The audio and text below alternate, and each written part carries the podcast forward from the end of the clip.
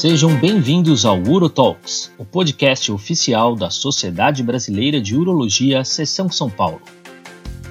Um espaço de debates, educação continuada e reflexões sobre a urologia brasileira. Eu sou Leonardo Celigra Lopes, diretor de comunicação da SBU São Paulo. Olá pessoal, tudo bem? Nós vamos começar aqui mais um episódio do nosso podcast, o UroTalks. E hoje trazendo um tema que talvez seja algo que muitos urologistas, após a sua formação na residência, acabam se afastando um pouco da prática, né, do dia a dia, mas de qualquer maneira a gente tem isso como dentro do nosso arsenal como urologista, como especialista e até para conhecer o que a gente vai interpretar depois. Eu estou falando de um tema que é bastante do dia a dia, que é a biópsia de próstata. E para isso a gente convidou aqui dois especialistas e que hoje em dia tem uma atividade bastante importante aí relacionada à biópsia de próstata aqui na, na capital, principalmente. E, e vamos tentar ver se a gente consegue traçar um panorama aí e levar informação para o urologista. Vou apresentar para vocês aqui então nossos convidados. Está aqui com a gente o Dr. Vitor Cirugi, que é médico assistente no Hospital das Clínicas da Faculdade de Medicina da USP e do Hospital Mariá. Obrigado, Vitor, por ter aceitado o convite. Legal, Léo. Fico feliz em participar mais uma vez, ao lado da SBU São Paulo, ao lado do Pontos também, que ah, não tenho dúvida que é a pessoa que mais entende de biópsia de próstata no Brasil. E como o Vitor falou, nosso outro convidado, o Dr. José Pontes, que é médico assistente no ICESP, Hospital Oswaldo Cruz e Hospital Brigadeiro. Obrigado, Pontes, por ter aceitado o convite e vir aqui dividir um pouco do seu conhecimento aqui. Eu que agradeço a oportunidade para dividir um pouquinho da, da, minha experiência em biópsia de próstata. Queria também aproveitar e parabenizar a SBU São Paulo por é, mais essa iniciativa. Eu acho que então para a gente começar, né, é, falar de biópsia de próstata, a gente então vamos tentar entender e deixar claro aí até a gente tem uma uma audiência bastante bacana aí, até de estudantes também, residentes.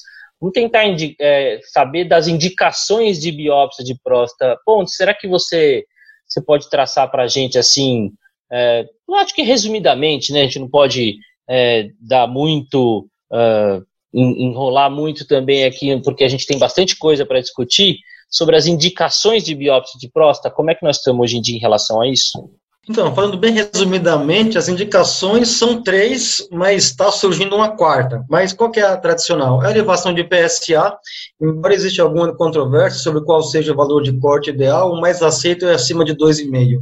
Lembrando que é importante, uma vez que o PSA apresenta muita variação e é pouco específico, a gente repetir o PSA antes de indicar a biópsia. A outra alteração é a presença de alterações eh, suspeitas no toque retal, Uh, a, a, na vigilância ativa, a biópsia tem um papel fundamental. Uh, todo o protocolo de vigilância ativa recomenda que a gente faça uma biópsia com seis meses, né, a biópsia confirmatória, e a biópsia também tem um papel durante a vigilância. A presença de alterações em biópsia prévia também são indicativos de biópsia. Então, se eu tenho uma biópsia prévia com ASAP ou uma biópsia prévia com carcinoma intraductal, que não é câncer, ou uma biópsia prévia com PIN de alto grau em mais de três fragmentos, também está indicado por si uma rebiópsia. E quando eu falo que existe uma nova indicação surgindo, é porque hoje em dia a gente vive a era da ressonância multiparamétrica, né? Então, aquilo que a gente observou para o câncer de rim, que é o diagnóstico incidental de câncer de rim, quando o indivíduo vai fazer ultrassom por algum outro motivo de descobre o câncer de rim, a gente agora está observando isso para o câncer de próstata, quando o indivíduo vai fazer, por algum motivo, uma ressonância e incidentalmente aparece lá um laudo é, é, na ressonância de que tem uma área suspeita, um PIRADS 3, 4 e 5. Isso não está em consenso, mas eu, eu compartilho com vocês que na prática diária já existe um número considerável de pacientes que fazem biópsia por conta de uma ressonância, mas óbvio que isso não está ainda em guideline. É, eu acho esse tema, na verdade, Pontes, um tema importantíssimo para a gente entrar, aproveitando o gancho que você falou aí sobre ressonância multiparamétrica, né? É, vamos até aproveitar para falar um pouco do. ver se o Vitor ajuda a gente. Uh, ressonância multiparamétrica e PIRADS aí que o, que o Pontes comentou, né, Vitor? Dá um, um panorama sobre isso para a gente entender o que, que a gente vai entrar nessa discussão agora. A, a ressonância ela mudou um pouco o paradigma do câncer de próstata nos últimos anos e tem essa classificação de PIRADS, que corresponde ao risco de ter um tumor na ressonância magnética, que vai de 1 até 5. Então, acho que isso é mais para os estudantes, mas quando a gente tem o PIRADS 1 ou 2, o risco é baixo de ter câncer.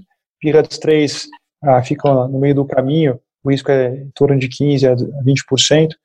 Ah, PIRADS 4 ou 5, o risco de ter um tumor na próstata é mais alto. Então, a gente usa muito a ressonância e talvez acho que uma das maiores mudanças que sofreu recentemente com o resultado de alguns trabalhos prospectivos, ah, acho que a maioria deles feitos na Inglaterra, a gente viu que fazer a ressonância antes de indicar uma biópsia é importante porque a gente poupa alguns homens uh, de fazer biópsia, e a gente consegue, usando essa classificação, indicar somente nos casos que tem um risco maior. Então, biópsias desnecessárias são, uh, são menos feitas nessa situação. Né? São estudos que a gente escuta ou respeita bastante o resultado, e com isso a diretriz da Sociedade Europeia de Urologia mudou no ano passado, recomendando que todos os pacientes que têm indicação, que têm PSA alterado, essas indicações que o Pontes mencionou antes, devem fazer uma ressonância magnética antes. E nos Estados Unidos ou a sociedade americana ainda não teve, não comentou sobre isso, mas é provável que nos próximos anos eles façam uma mudança parecida. Esse é mais ou menos o cenário atual. Né?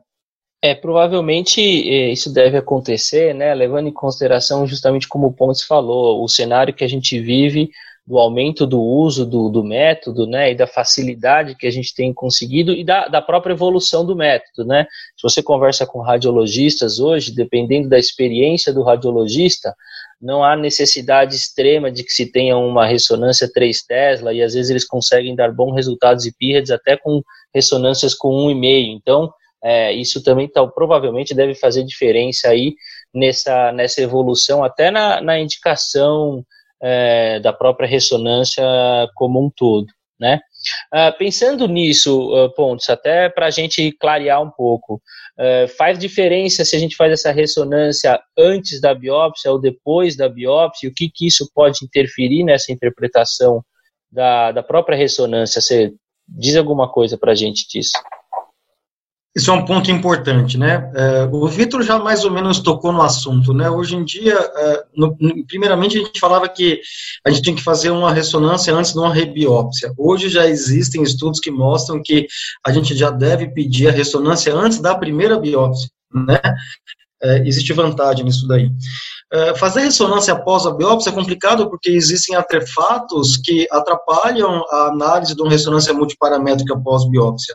Alguns colegas uh, experientes em ressonância dizem que até dois, três meses depois do, uh, do, da biópsia, a, a, ressonância, a análise dela é prejudicada, né? Então, por isso a importância da gente pedir a ressonância antes da biópsia. Primeiro porque ela diz a chance de ter câncer, diz a chance do câncer ser agressivo, diz o local que está o câncer, e se der positiva a biópsia, o paciente já está estadiado com o melhor exame para o estadiamento local, que é a ressonância.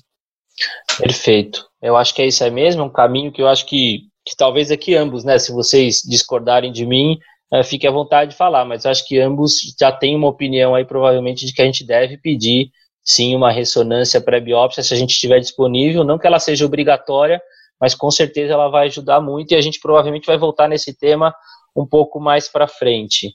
É, para a gente entender um pouco do, do, que a gente vai falar também, é, ajuda um pouco a gente, Pontes, em relação a vias de acesso para biópsia. Como é que a gente está, como é que é o cenário hoje de via de acesso para biópsia de próstata? Existem dois acessos, o transretal e o transperineal. O Vitor tem uma grande experiência em transperineal, então eu vou deixar para ele o um comentário sobre a, a, biópsia transperineal. Que na minha vantagem, na minha opinião, a grande vantagem é o fato de estar associado a menor chance de complicações infecciosas, né? É, em termos de detecção, na minha visão, os dois métodos são iguais. Uh, hoje se fala muito em biópsia guiada por ressonância, e tanto a via transretal, tanto quanto a via transperineal, é possível a gente fazer biópsia guiada por ressonância, seja cognitiva e seja por fusão de imagens também, né?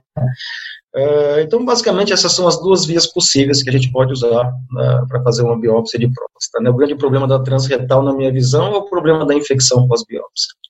E, e Vitor, então dá, dá, um panorama. É, biópsia transperineal não é uma coisa assim tão fácil acesso no Brasil. É, a gente pode até considerar que é um método um pouco mais recente, mais novo, como a gente tem um alcance aqui até de interior do país, internacional também, é, dá um panorama para a gente o que significa essa biópsia transperineal.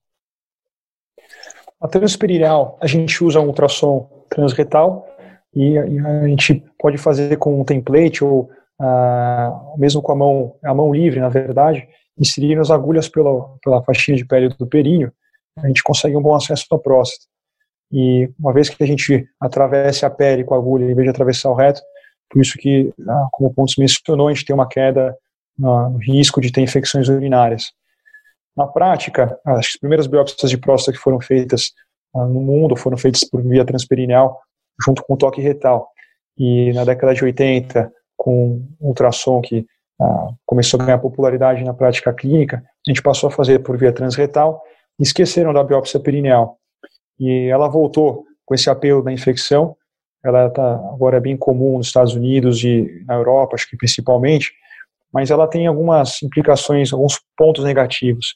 Primeiro que ela demanda um equipamento um pouco diferenciado e, como eu disse, dá para fazer a mão livre, mas o que o pessoal preconiza e usa muito nos estudos é com um braço mecânico, hidráulico, que torna fácil você uh, manipular o ultrassom junto com um template que parece um grid de batalha naval, que fica no, se põe bem na frente do períneo, e assim você consegue, espetando a agulha através desses pequenos furinhos que tem no grid, mapear a próstata com um pouco mais de precisão, ou pelo menos de uma forma mais padronizada. na prática, como o Pontes também já falou, a gente sabe que a chance de você detectar câncer com a biópsia perineal o transretal é igual, não muda. Isso já tem até a meta-análise mostrando. Talvez para uma segunda biópsia, a transperineal tenha um pouco de vantagem, mas isso, apesar dos trabalhos mostrarem esses números, não são trabalhos de, de alto nível de evidência, eu até duvido um pouco, porque eu acho que se a gente pegar um indivíduo que faz biópsia transretal ah, muito bom, bem habilidoso, esteja acostumado, ele consegue ah, uma, uma, taxa de, de, de detecção igual a quem faz transperineal. E acho que a grande vantagem é essa que o Pontes falou, já mencionei também sobre infecção. O risco é praticamente zero, enquanto na transretal o risco ah, varia bastante, mas em torno de 5%. Ah, talvez nas biópsias transperineais a gente também tenha, não tenha risco de ter sangramento retal, que acontece 10%, 20%, depende da série do, de, de biópsia trans através do reto, né? O sangramento no períneo, quando a gente atravessa a agulha aqui na região, é muito raro, acontece meio por cento dos casos. Então essa é uma vantagem. E como eu tinha mencionado, essa complexidade dos aparelhos que a gente usa para fazer a biópsia perineal torna a biópsia um pouco mais cara também. Aqui no Brasil tem poucas instituições que têm esse aparelho, mas existe um certo um alento nesse aspecto, porque tem um trabalho que foi feito no Canadá, um trabalho acho que tem uns dois anos já, eles fizeram biópsia transperineal no consultório, ou seja, com anestesia local, e a mão livre. E a taxa de detecção foi super satisfatória, o índice de complicação foi muito baixo. É uma das maiores séries que existe, acho que tem cerca de 1.200, 1.300 pacientes. Então, dá para ser feito num cenário menos complexo. Acho que é uma questão de os urologistas se aventurarem um pouco e irem atrás desse método, que oferece algumas vantagens ao, ao paciente. Não, fantástico. Eu acho que até é bom para a gente já então entrar num, num, gancho aqui. Eu vou pedir licença aqui para a gente entrar num gancho, que é em relação à infecção. E aí sim a gente talvez fale então de preparo para essa biópsia de próstata. Né? Se a gente tem preocupação com essas possíveis complicações, a principal delas é a infecção, e aí, como o Vitor comentou também, o sangramento, né? Como é que a gente comenta pontos, já que a gente vai falar principalmente aqui da questão da biópsia transretal e a gente pode ir comparando, talvez traçando paralelos com a perineal, mas amplamente difundida no Brasil aí a biópsia transretal, o que provavelmente os urologistas estão aplicando aí no seu dia a dia. Qual é o tipo de orientação em relação a preparo pré-biópsia para esses pacientes? Ah.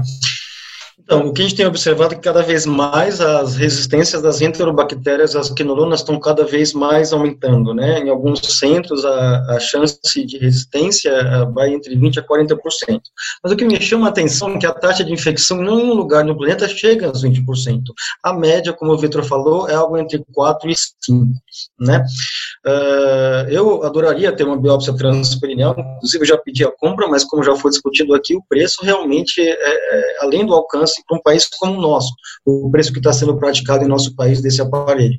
Então, assim, eu acho que a gente tem que ter em mente que a gente tem que adotar algumas medidas para tentar reduzir a taxa de infecção na biópsia transretal. A primeira coisa que eu queria falar, que eu acho que é uma mensagem importante, eu sempre gosto de repetir, quando se vai avaliar qual que é o principal fator de risco para infecção pós-biópsia transretal, é o uso prévio de quinolona nos três meses que antecedem a biópsia. Isso se deve a uma prática que, embora bastante condenada em guideline, a gente vê isso muito presente na prática clínica. O indivíduo tem um PSA aumentado, aí o colega vai lá e dá um ancípio para ver se o PSA abaixa. Aí o PSA não abaixa, ele vai fazer a biópsia com um reto com quase nada mais sensível a cipro. Aí não tem outra alternativa a não ser o que? Aconteceu uma prostatite. Então, a mensagem que eu dou, perguntem se ele tomou alguma quinolona nos três meses prévios à biópsia. Se tomou, troquem o antibiótico. Sugiro Bactrim ou Zinate. Existe uma outra classe de antibióticos, uh, tipo de antibiótico chamado fosfomicina, né? A antiga fosfomicina que está ressurgindo. Existem já mais de três estudos randomizados que comparam fosfomicina e cipro e mostram que a fosfomicina é melhor do que a cipro. Então, pense na fosfomicina. Óbvio que se a gente continuar usando fosfomicina, vai chegar uma hora que vai ficar resistente à fosfomicina também, por isso que eu acho que a melhor estratégia mesmo é adotar o período. Existem duas outras coisas que tem, são recomendadas. Uma é a história do suave anal, fazer um suave sete dias antes da biópsia e no dia da biópsia fazer uma antibiótico terapia dirigida. Se a gente falar na literatura, tem trabalho que mostra que tem vantagem, tem trabalho que mostra que não tem vantagem. A gente sabe que a flora retal é multi-heterogênea, né? Então, nem sempre aquela bactéria que você pegou uma semana antes é aquela que vai entrar na próstata e causar prostatite no dia da biópsia. Agora, uma coisa que é importante e que tem dado mostrando vantagem. Por muito tempo a gente fez flit enema pré de preparo, né, antes da biópsia. Isso não tem vantagem nenhuma, o flit enema simples. Mas hoje existem dados mostrando que o uso de flit enema ou povidine, com povidine, ou limpar o reto manualmente com o dedo com a gás embebida e povidine, isso está associado a menos chance de infecção. A gente fez um trabalho aqui no Hospital Brigadeiro em São Paulo, a gente não tem recurso para adquirir uma biópsia transperineal, a gente randomizou 1.300 pacientes, apresentamos isso na UE ano passado, e o que a gente fazia basicamente era colocar uma gase com povidina no dedo e fazer três hits na próstata, limpando ali a, a, a, parede anterior do reto, é, a gente também mergulha a ponta da agulha no formal e fazendo isso daí a gente reduziu significativamente a taxa de infecção nossa do brigadeiro, que é 6,4% para 3,9% né? Isso, de um ponto de vista, foi significativo. O que, que eu faço no sistema privado, uh, eu, eu vejo acontecer também nos outros serviços. A gente está abandonando a ciprofloxacina e fazendo agora cefalosporina de terceira geração endovenosa às vezes isolado ou associado ao cipro. Adotando essa estratégia, também as taxas de infecção caem para ao redor de 1%. O problema é que se a gente fizer isso no longo prazo, também a gente vai acabar tendo resistência para esses antibióticos uh, uh, parenterais também. Então, essas são as estratégias que a gente faz. Perguntar se ele tomou cipro antes, é, limpar o reto com a gase com, com povidine, mergulhar a ponta da agulha no formol, associar um antibiótico parenteral.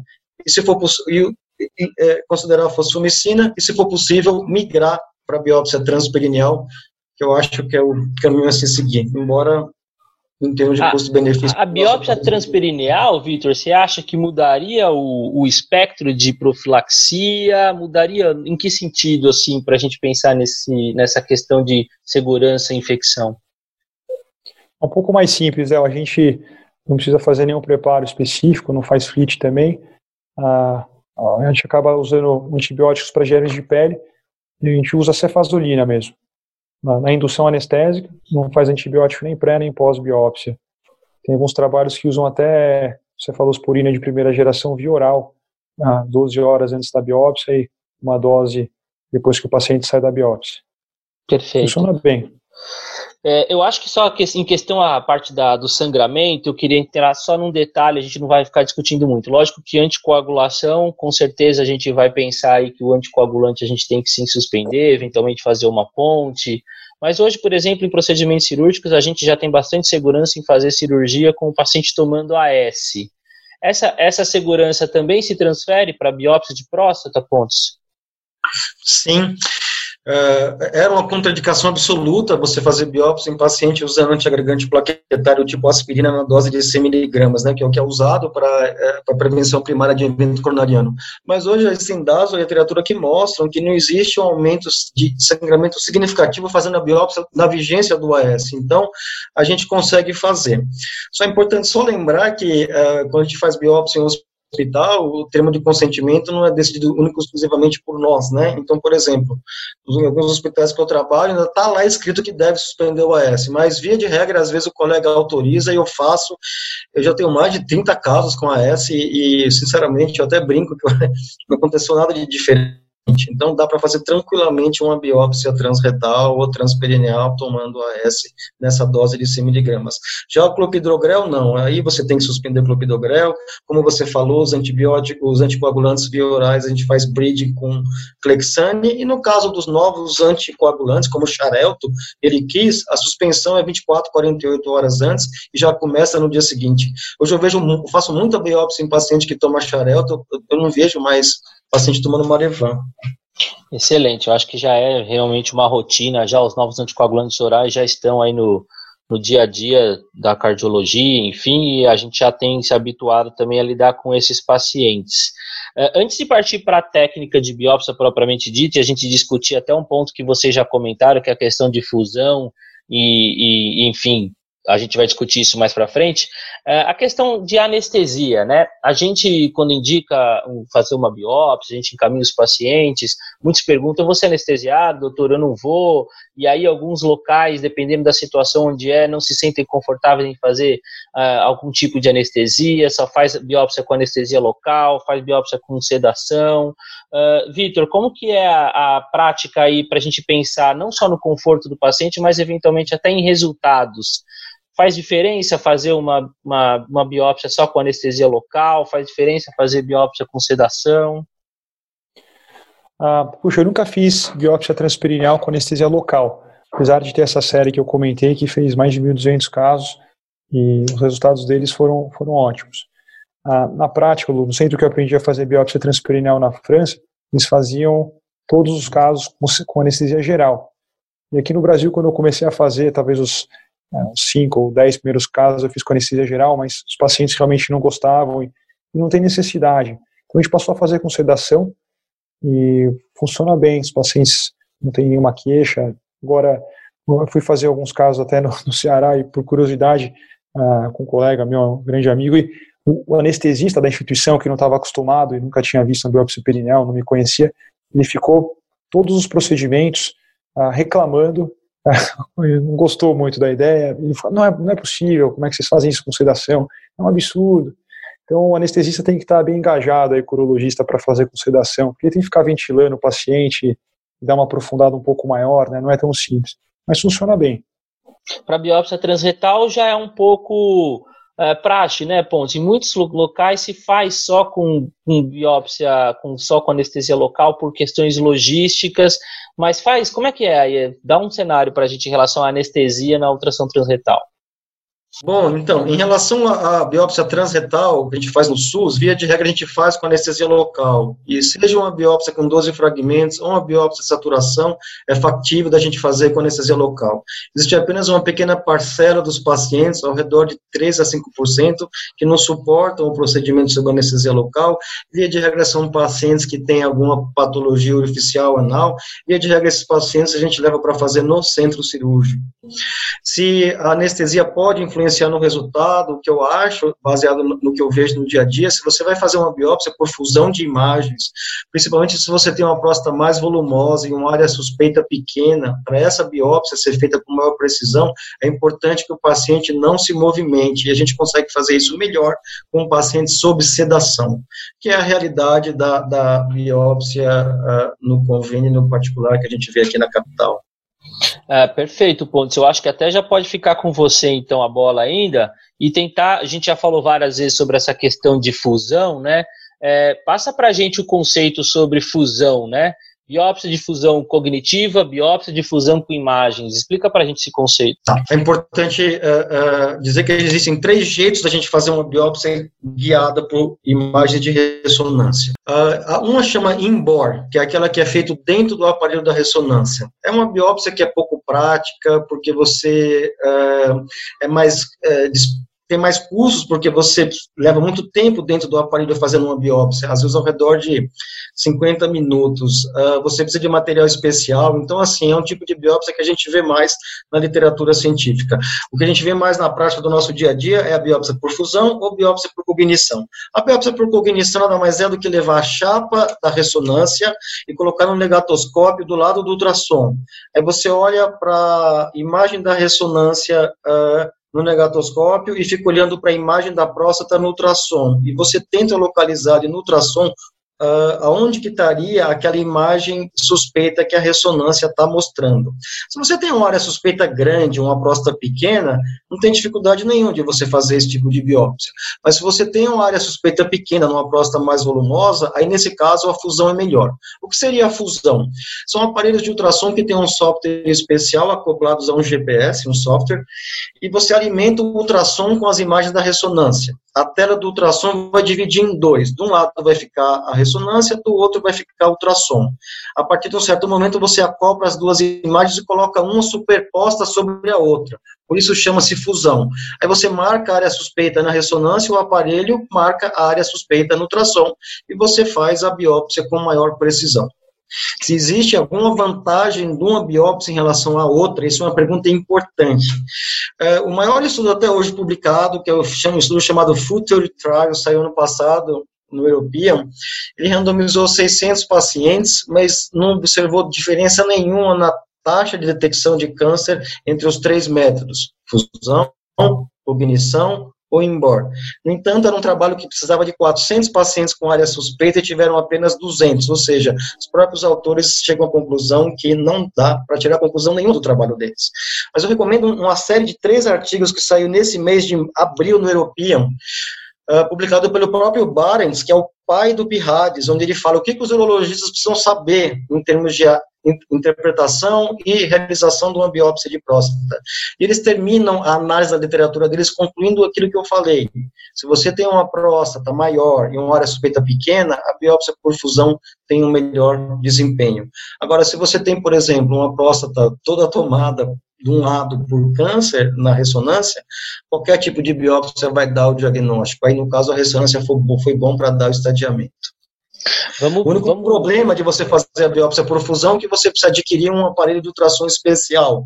Enquanto que uma biópsia cognitiva você não precisa adquirir nada. Basta você levar para a sala do ultrassom, ou no negatoscópio com a chapa, ou num laptop e abrir no laptop a imagem da ressonância. É, é nesse ponto que eu ia entrar. Vamos pensar que a gente está falando com um colega que está lá onde ele talvez não tenha acesso à ressonância, pode acontecer, é, e com certeza aí ele também não vai ter acesso a uma biópsia por fusão.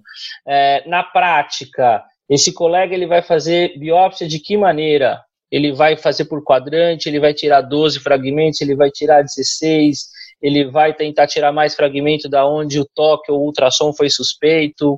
Como é que ele vai fazer isso, Vitor? Ah, isso talvez tenha mudado um pouco. A gente tem tinha uma, uma diretriz que falava para a gente fazer biópsia por sextante, e acho que até a sociedade europeia já, já tirou essa, essa diretriz e que talvez eles tenham acesso à biópsia perineal e enfim, tenham acesso à ressonância. Então, talvez não se aplique ao nossa, nosso dia a dia.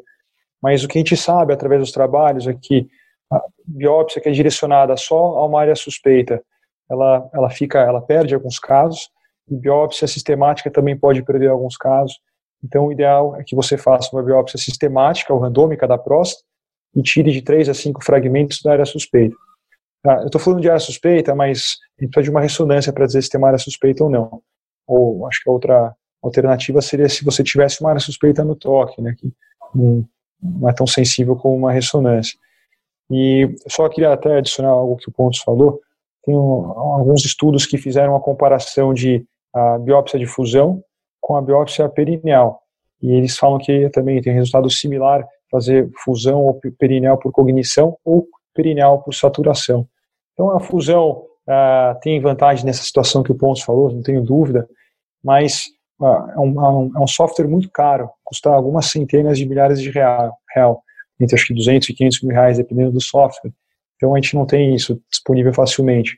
E outra coisa que eu quero enfatizar é que se o biopsiador for muito experiente, ele melhora o resultado também. Então tenho certeza que a chance do ponto acertar um nódulo de meio centímetro numa próstata grande é muito maior uh, do que uma pessoa que está iniciando a carreira como biopsiador de próstata.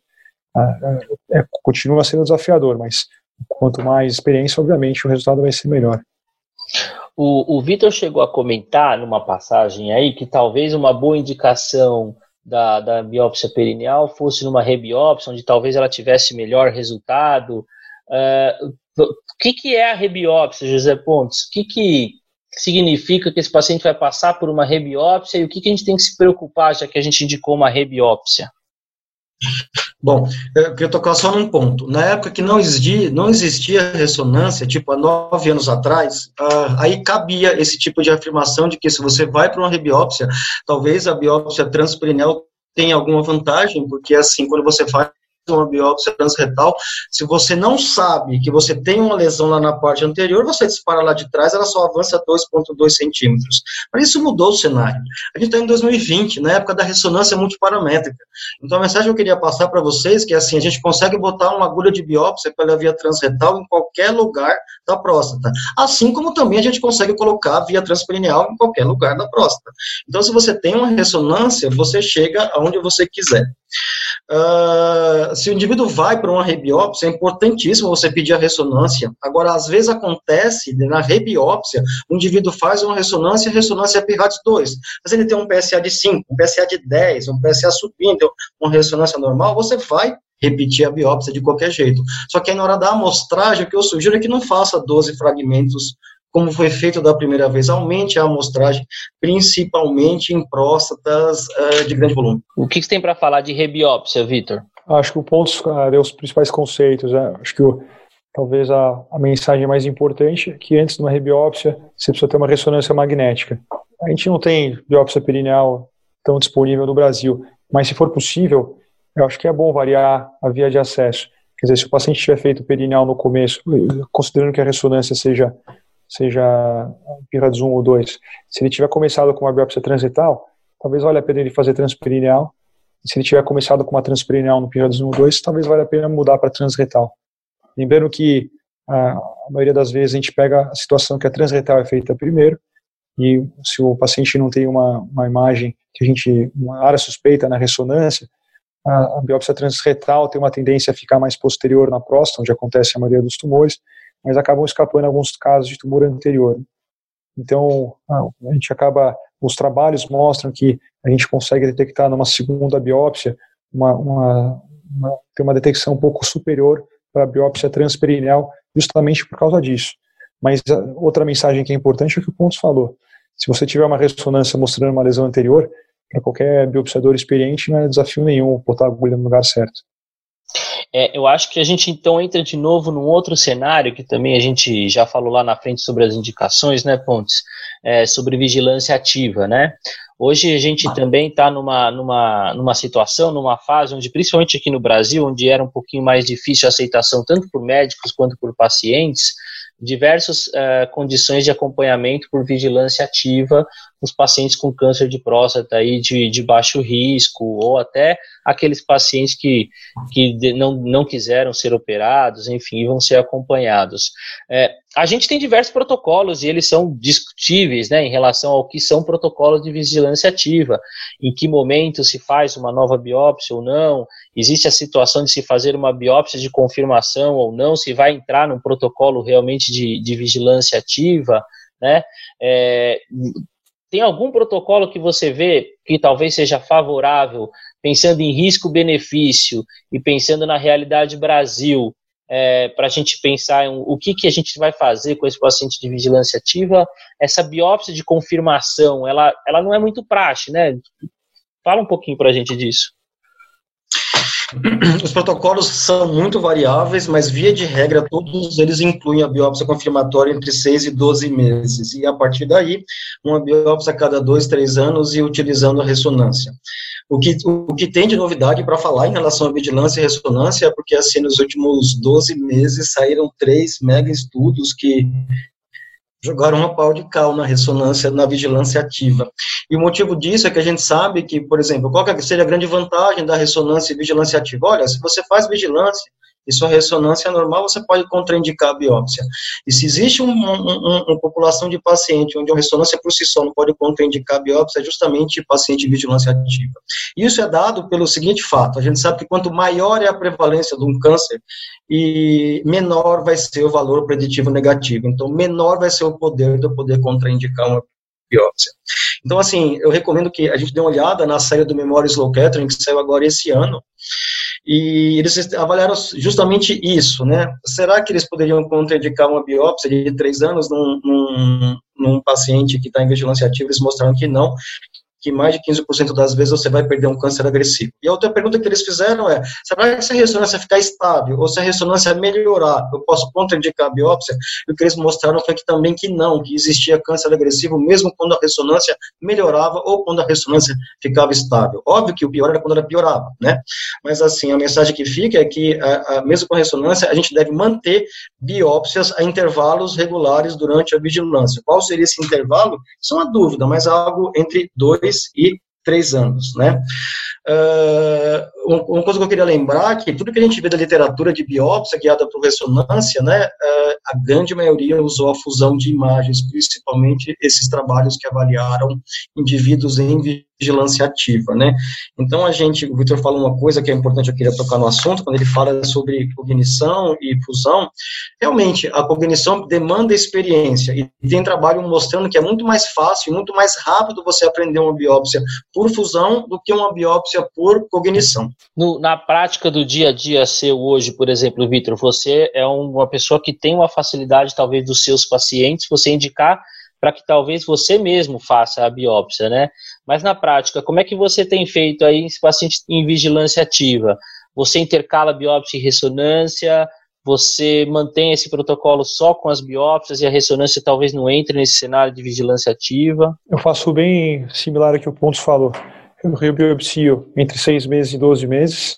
Uh, antes da rebiópsia, eu sempre peço uma nova ressonância. Faço ressonância magnética anualmente e biópsia com três anos ah, conforme vai passando o tempo, até pode espaçar um pouco as, as, as biópsias. E tem, tem que lembrar que a ressonância ela não é perfeita, né? A acurácia dela varia em torno de 85% a 95%. Então ela pode falhar ah, em alguns casos. E quem interpreta a ressonância é muito importante também. Tem uma variabilidade eh, entre pessoas experientes para detectar lesões na ressonância que é cerca de 20%, quer dizer, de discordância entre os, entre os radiologistas. Então, como a ressonância não é perfeita, por, isso que a biópsia tem um papel fundamental. Às vezes a gente imagina que está tudo bem com a ressonância e está deixando passar um câncer importante. Tem que lembrar desse cenário. E outra coisa que é importante mencionar também, a ressonância ela ganha precisão conforme a agressividade do tumor. Ou seja, os casos de vigilância ativa, são Gleason 6, a gente espera que ah, as lesões, na, talvez em metade das vezes, ou 40% das vezes, não sejam aparentes. E quando a, a, o tumor é mais agressivo, fica mais fácil de interpretar. Mas mesmo assim, essa, essa variabilidade que depende de quem está interpretando o exame, de quem está lendo o exame, é grande e a gente não pode subestimar ou superestimar a ressonância. Acho que a biópsia é fundamental. Eu acho que é, é uma pergunta bem prática, então que talvez a gente eu tenha perdido o timing de fazer, mas que a gente entrou no tema, então acho que justifica. É, uma ressonância multiparamétrica pré-biópsia, lá no primeiro momento, talvez daquele paciente que seja super baixo risco, né? Um paciente que fez um toque retal é normal, só que o PSA dele veio elevado, e aí a gente recebeu um PIRADS 1 e 2. Alguma tendência de muitos urologistas de contraindicar a biópsia nesse momento. Uh, Pontes, a ressonância contraindica a biópsia nessa fase? Sozinha não. Se, uh, uh, a gente está na terceira versão do PIRADS, né? A primeira foi em 2011 e ano passado saiu a V2.1. E por que, que eles estão cada vez mais aprimorando o PIRADS? A medicina é assim, né? A gente, as coisas vêm e tendem a ser aprimoradas com o passar do tempo. E o problema, desde que surgiu a primeira versão do PIRADS, é a variabilidade na avaliação do laudo, que o, o Vitor falou, ao redor de 20%. Só para a gente botar isso em prática, tem um trabalho muito interessante da Stanford, que ela avalia os fatores preditores de biópsia positiva. E ela avalia o de sempre, toque, PSA, densidade, que a gente já sabe. Mas ela incluiu um outro fator, que era o radiologista que avaliava a ressonância, e ela avaliou 10 radiologistas. E o maior fator preditor de câncer agressivo na biópsia foi o PSA e o radiologista que era considerado. E esse estudo avaliou uma coisa importante, ele comparou um Tesla e meio e três Tesla, foi igual, ou seja, o problema não está no aparelho, o problema maior está em quem vê o laudo. Então, aquilo que a gente sempre pediu, que foi revisão de lâmina com o doutor Atanásio Pires ou com a doutora Kátia Leite, que são expertos em uropatologia, nós vamos daqui a pouquinho começar a pedir revisão de laudo de ressonância para colegas que têm mais experiência. Isso é dado, por exemplo, num trabalho que saiu agora recente, com mais de 7 mil pacientes avaliados, onde ele queria avaliar o poder da ressonância para contraindicar uma biópsia. Se pegava um PIRADS 1 e 2, na média, a chance de não ter câncer agressivo deu 90%, mas variou de 63%, o que é péssimo, ao tópico 100%. A média é 90%. Agora, se vocês têm um, um, é, um PIRADS 2 e o indivíduo já fez uma biópsia, isso vai para 95%. Se ele, por acaso, já fez uma biópsia, o PIRADS é 1 e 2 e a densidade é abaixo do 0,15, aí é o paciente que a gente pode contraindicar uma biópsia. Um indivíduo que nunca foi biopsiado, um PIRADS 2 por si só não é uma boa... A, a, conduta a gente contraindicar a biópsia. Agora, se ele já fez uma biópsia prévia, aí a gente fica mais tranquilo em contraindicar a rebiópsia. O Vitor falou na, na, no guideline que saiu uh, da, da Associação Europeia no passado. Se vocês olharem lá, ele fala que se a ressonância é negativa, e se você acha que a suspeita é baixa, a evidência que você contraindicar a biópsia é fraca. Né? É diferente, por exemplo, se o indivíduo já fez uma biópsia prévia. Então, acho que a mensagem que fica é: se você tem uma ressonância normal, o indivíduo já foi biopsiado, esse é um paciente que talvez você possa segurar a biópsia. E se a densidade dele for baixa, mais ainda. É, muito bem. Eu acho que é um conceito que a gente tem que ter, porque é uma coisa que a gente tem observado, uma tendência aí, a, até porque quem de nós não tem aquele paciente que entra no nosso consultório anualmente dizendo, doutor, já inventaram alguma coisa que eu não vou precisar mais fazer toque retal todo ano? Então a gente tem uma pressão dos pacientes aí com certeza para que surja alguma coisa diferente. É, e é nessa, nessa pegada que eu vou. Tem alguma coisa diferente tecnologicamente falando que, que pode surgir, que tem sido estudado? A gente vê alguma coisa falar sobre aparelhos, microultrassom, alguma coisa diferente que pode que está aparecendo por aí? Acho que os dois podem comentar alguma coisa.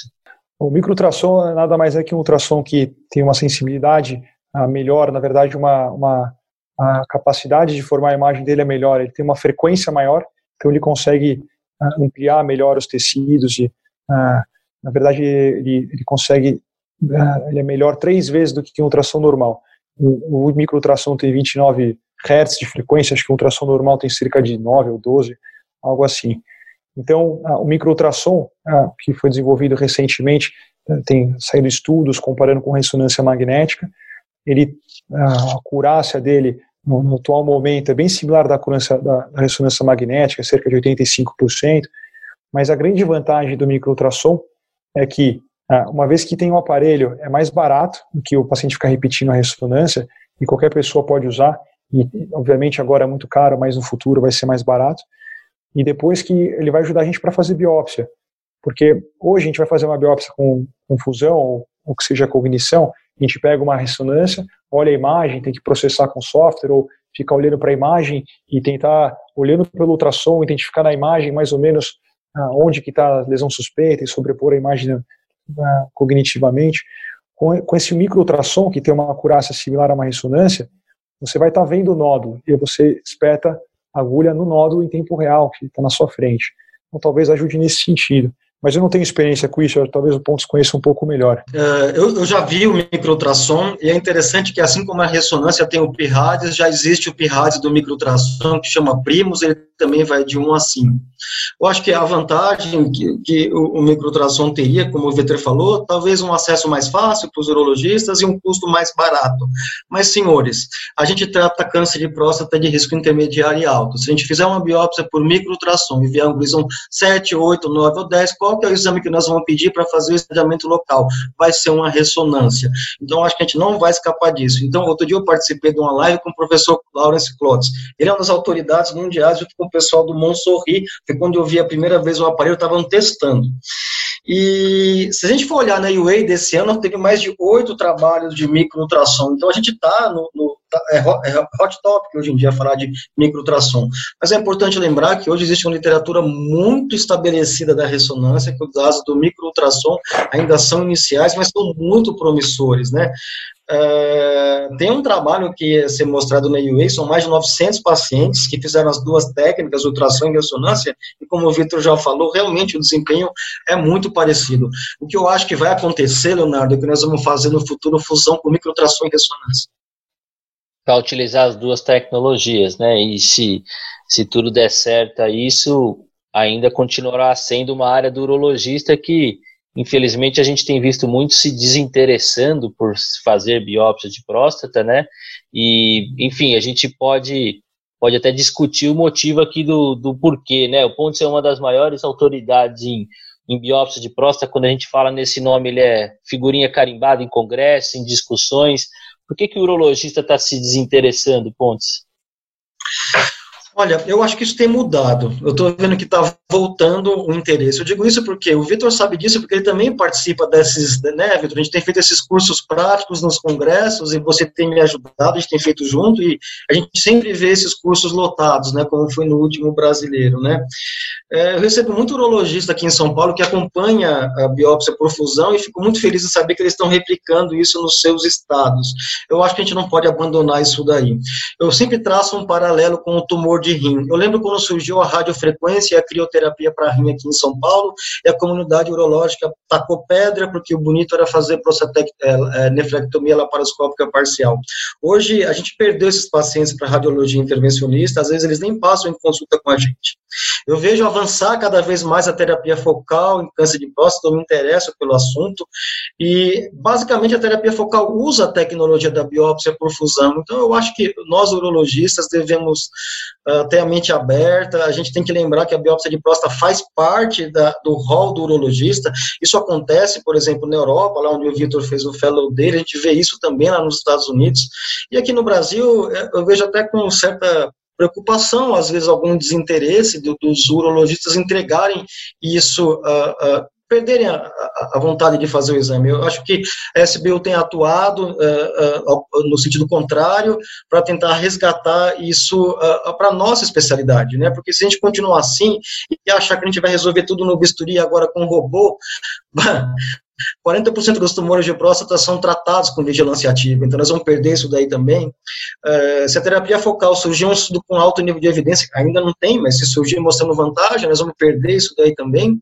É, por exemplo, em algum hospital aqui em São Paulo, que o Raifu não está no centro cirúrgico, está na radiologia intervencionista. Isso é um meio caminho para perder é, é, da nossa especialidade, né? Então, eu luto, né? A minha bandeira, você mesmo já falou aí, que a gente não deixa a biópsia de lado, isso é um procedimento do urologista.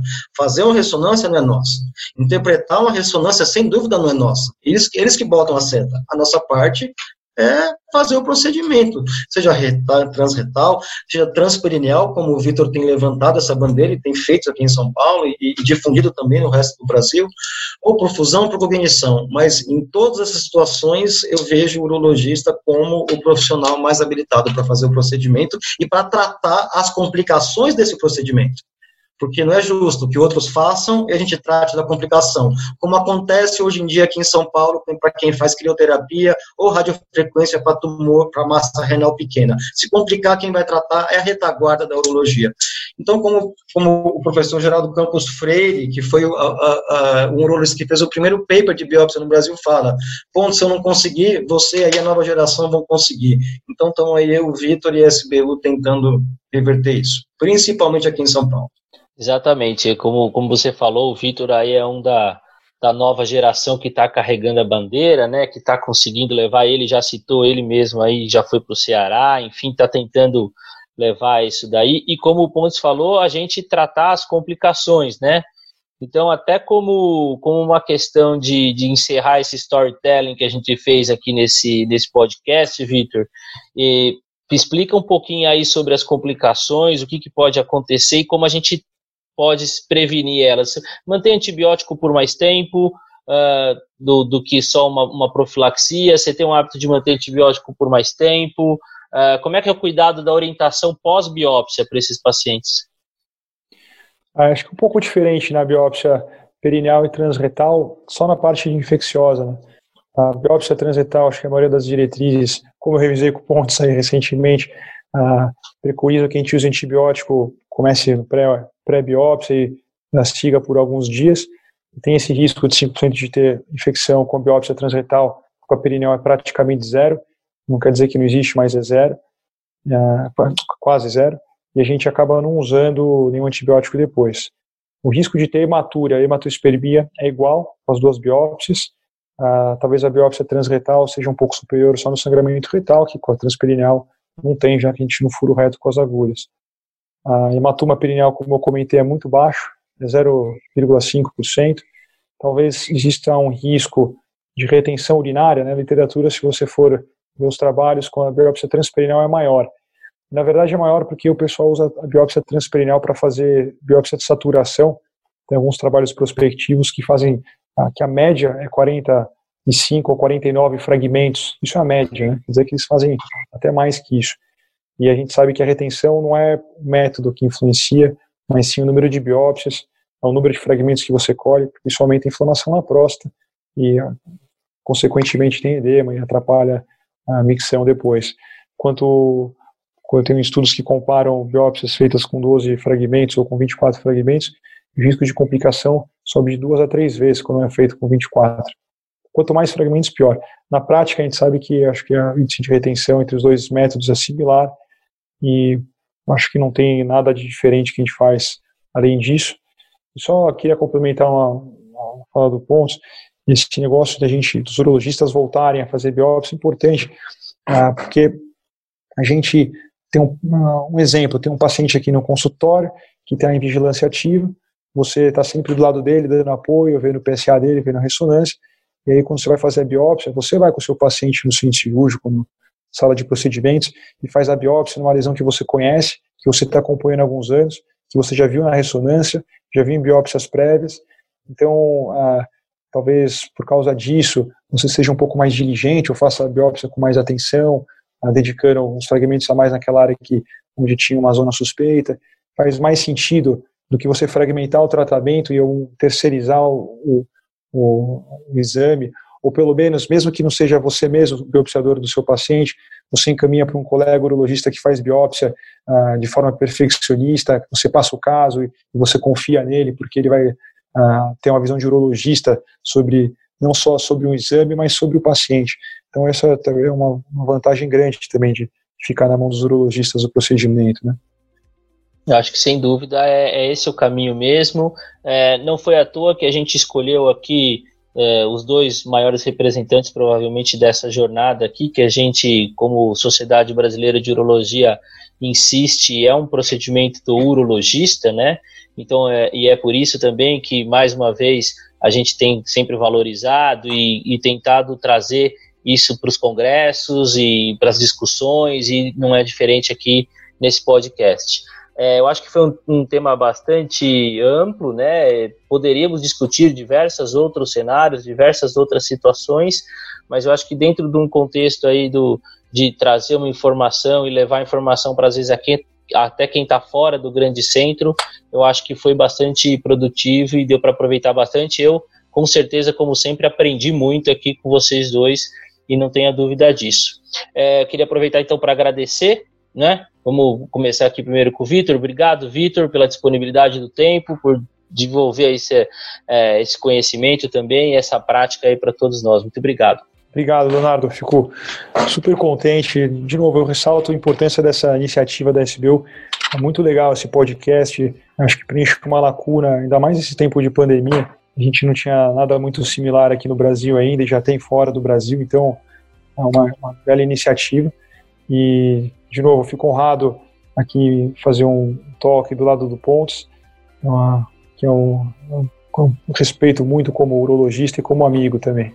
Ótimo, e de novo, obrigado Pontes, como eu disse aqui, repetindo, uma das maiores referências quando a gente fala a respeito de biópsia e biópsia de próstata, enfim, procedimentos relacionados ao urologista, como qualquer outro que eventualmente a gente possa discutir mais para frente, mas obrigado mais uma vez pela disponibilidade e por discutir aqui com a gente. É, eu que agradeço o convite e, mais uma vez parabenizo o SBU. Eu queria só dar um depoimento aqui, essa diretoria atual que assumiu, a qual não faço parte, mas assim, eu estou muito feliz que está conduzindo, tá conduzindo a nossa sociedade atual. Existia um projeto Saber Fazer, que a gente ia fazer aqui em São Paulo, com a biópsia por fusão. Infelizmente aconteceu essa pandemia aí que o Vitor citou, mas é eu deixo aberto a todos os colegas urologistas. Eu faço biópsia aqui em São Paulo de segunda a quinta-feira, então assim, qualquer um aqui é bem-vindo, é só entrar em contato comigo e a gente pode fazer alguma coisa informal também. Uh, é um prazer também estar aqui do lado do Vitor, como eu falei, ele me ajuda muito nos cursos, ele tem aí despontado como um, uma autoridade também no assunto. Eu fico muito feliz de ter o Vitor junto aqui no, no nosso talk e, e obrigado pelo convite. Maravilha, obrigado. Obrigado a todos os urologistas e nossos ouvintes e continue acompanhando os nossos episódios e se cuidem todos. Um abraço. Você acabou de ouvir mais um episódio do UroTalks, o podcast oficial da Sociedade Brasileira de Urologia Seção São Paulo. Todas as edições estão disponíveis no site www.sbu-sp.org.br e também nas principais plataformas de streaming. Nos vemos no próximo episódio. Até lá!